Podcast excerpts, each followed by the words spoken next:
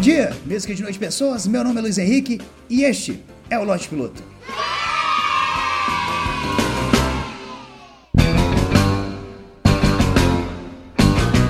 Então, o lote piloto voltou. Agora vou prometer aqui uma periodicidade legal, sair pelo menos duas vezes na semana. Eu sei que eu não vou cumprir, eu me conheço. Eu tô ligado que daqui um mês eu já vou ter esquecido disso. Vou estar lançando um episódio a cada 15 dias. Mas problemas, ao menos eu tô fingindo que eu tô me esforçando. Mas vamos lá. Mas por que eu tô prometendo isso? Porque o lote piloto em vídeo não existe mais. Para você que acompanhava em vídeo, que é um total de zero pessoas que acompanhava, eu tinha só o meu view, não vai ter mais. E por que, que não vai ter mais? Porque eu descobri que gente feia não faz sucesso no YouTube. É, pois é, é complicado. Porque se vocês virem aqui Betinho, Betinho é conhecido como Chernobyl do Brasil. Então, quando eu expunha meu rosto no YouTube, eu causava certo medo nas pessoas. Eu não era um galã tipo o, o Whindersson Nunes ou o PC Siqueira, entendeu? Então, não deu certo no YouTube, então voltei a fazer só podcast onde minha voz, extremamente sensual, já é o suficiente, entendeu? Não preciso dali do, do apoio da minha aparência. Mas aproveitando que o podcast geralmente é de humor, vamos falar hoje sobre vazio existencial. Bom, alguns meses atrás eu fui demitido de um relacionamento. E assim, eu vivi um período longo, muito longo mesmo, de tristeza. Eu tô falando rindo, não sei porquê, eu devo ser retardado. E a tristeza, assim, é uma coisa que me incomoda muito. Apesar de eu não ser uma pessoa mais feliz do mundo, saca? Eu, eu não sou aquele tipo de pessoa que parece ter um supositório de cocaína tochado no rabo, saca? Aquele cara que acorda cedo na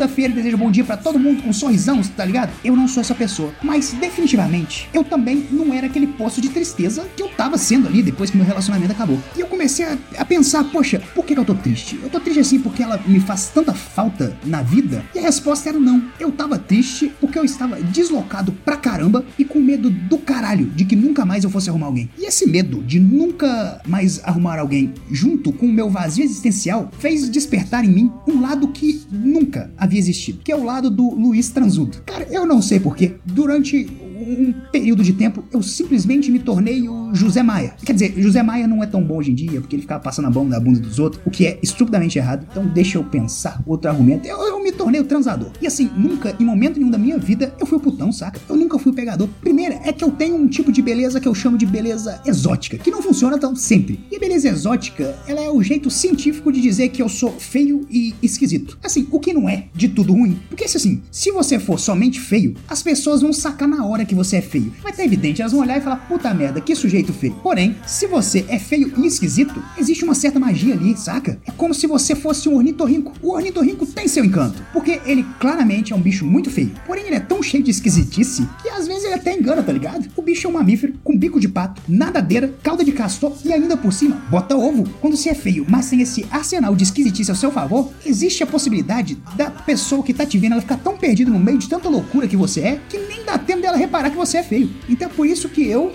assumi aqui pra vida que vou ser sempre feio e esquisito. Você que tá escutando aí e, e é só feio, cara, você tá vacilando, velho. Seja feio e esquisito. E você que é bonito, é só, só seja bonito mesmo. Não precisa ser bonito e esquisito, não. Você já é bonito, relaxa. Mas como eu tava, tava dizendo, eu nunca fui pegador, nunca fui lindo. E eu também sempre fui preguiçoso. Porque assim, transar é muito bom. Transar é bom demais, cara. Mas tu já reparou o tamanho do trampo que é para conseguir? Vamos usar aqui o Tinder como exemplo. Nunca a mina que quer te dar mora a 3km da sua casa, nunca dá pra ir a pé, velho. É sempre mais de 40 km. Porra, irmão, andar 40 km para transar, se pensar direitinho, uma punheta resolve. Mas assim, o vazio existencial que eu sentia, todo aquele sofrimento, misturado com medo de nunca mais encontrar alguém, me impulsionou, cara. E, e durante alguns meses da minha vida, era como se eu fosse o Rodrigo Hilbert. As coisas simplesmente davam certo. Eu não sei porquê. Eu abri o meu Instagram, não importa para quem eu mandasse mensagem, dava certo. E eu comecei a pensar, poxa, será que eu, eu, fizeram alguma macumba inversa para mim? Porque é sempre assim, a gente sempre acha que macumba é coisa ruim, porque é coisa de africano. Porque se fosse coisa de loirinha, a gente curtia. A gente é preconceituoso e racista pra caramba e deu nessa que macumba só é coisa ruim. Nunca tu acha que, ah, vou fazer uma macumba pra eu ficar bem. Não, não, macumba é só coisa ruim porque é coisa de, de, de preto. Ah, Luiz, não pode falar preto. Eu sou preto, eu posso falar preto. Mas eu não sei o que aconteceu, cara. Eu tava simplesmente encantador. E eu tava pegando geral. Mas, estranhamente, o vazio existencial ainda tava lá. Teve uma vez que eu tinha acabado de deixar uma moça em casa, após ter ido no motel. E aí eu entrei no meu carro e, cara, eu me senti sozinho. É lógico, eu tava sozinho dentro do carro, mas eu senti sozinho no mundo, saca? Foi estranhamente uma das maiores tristezas que eu senti na vida. E eu fiquei muito preocupado. Como que eu poderia estar tá de pau duro e triste? Não tem sentido. É um sentimento conflitante. Eu ia ter que ligar pro Boston Medical Group e fazer um tratamento ao contrário, tá ligado? Falar, pô, eu não posso mais ter ereção. Porque se eu fico de pau duro, já me baixa pra tristeza. Saca, eu não sei, cara. Eu fiquei preocupado, porque assim, se, se um boquete não resolveu meu problema, o que que poderia resolver? E foi nesse momento que eu saquei que não adiantava me desesperar, cara. Meu problema não seria resolvido comendo um mar de gente. Não seria resolvido gastando todo o meu cartão de crédito no motel. Ah, inclusive, Bradesco, precisamos negociar uma fatura. Eu abusei um pouquinho da suíte de luxo com TV 3D e talvez eu não consiga pagar a fatura cheia esse mês. Poxa, é, nossa, agora eu tô pensando de verdade aqui. Será que eles higienizam o óculos da TV 3D do, do, do motel? Caramba, eu vou pegar AIDS no olho, velho. E, e, e nem é no terceiro olho. Ao invés de tomar coquetel, eu vou ter que tomar colírio, velho. Que tristeza. Eu não sei nem que médico eu vou pra resolver essa merda. Se eu vou no oftalmologista, se eu vou no hospital, falar que eu tenho AIDS. Ah, você pegou AIDS no olho. Poxa, que tristeza. Eu não tinha pensado nisso. Mas me desculpe sobre o devaneio da TV 3D no motel. É porque eu realmente fiquei bastante é, animado com a TV 3D. Porque, caraca, velho, vocês já viram o Serginho Grosjean em 3D, velho? É muito louco. Eu queria muito ter assistido Ana Maria Braga, mas é. Como eu ia no fim de semana, geralmente, não, não passava.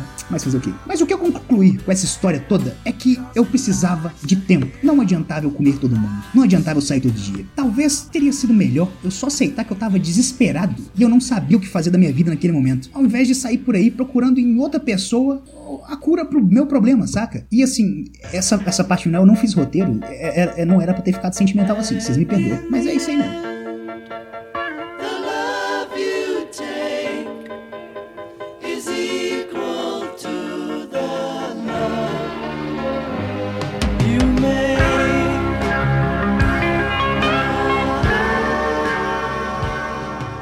Mas é isso aí, pessoas. Espero que tenham gostado do programa. Se vocês gostaram, compartilhe, mostre para as pessoas o lote piloto. Agora eu, eu, prometo, eu fiz a promessa aqui que o podcast vai voltar com tudo, então compartilha. Eu quero ficar muito rico e famoso com esse programa um dia. Eu quero poder olhar pro meu neto e falar: Meu neto, eu te criei com um podcast. Meu neto, eu fiz dinheiro para sua faculdade de design de interiores com podcast. a faculdade de design de interiores é um pouquinho mais barata, né, cara?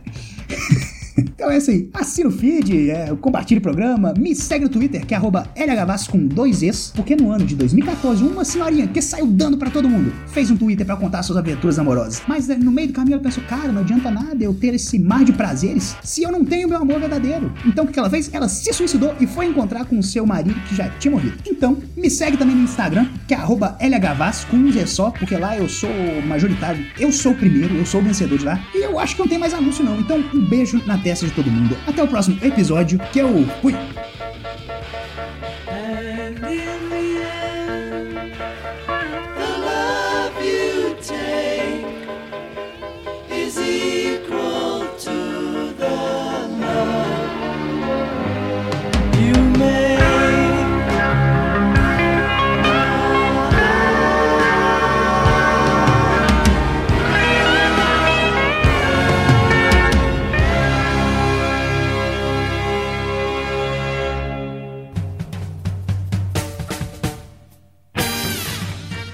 Acessem galera do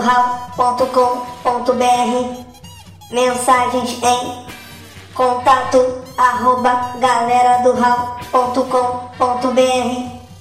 busque por galera do Hall em Facebook, Instagram, Twitter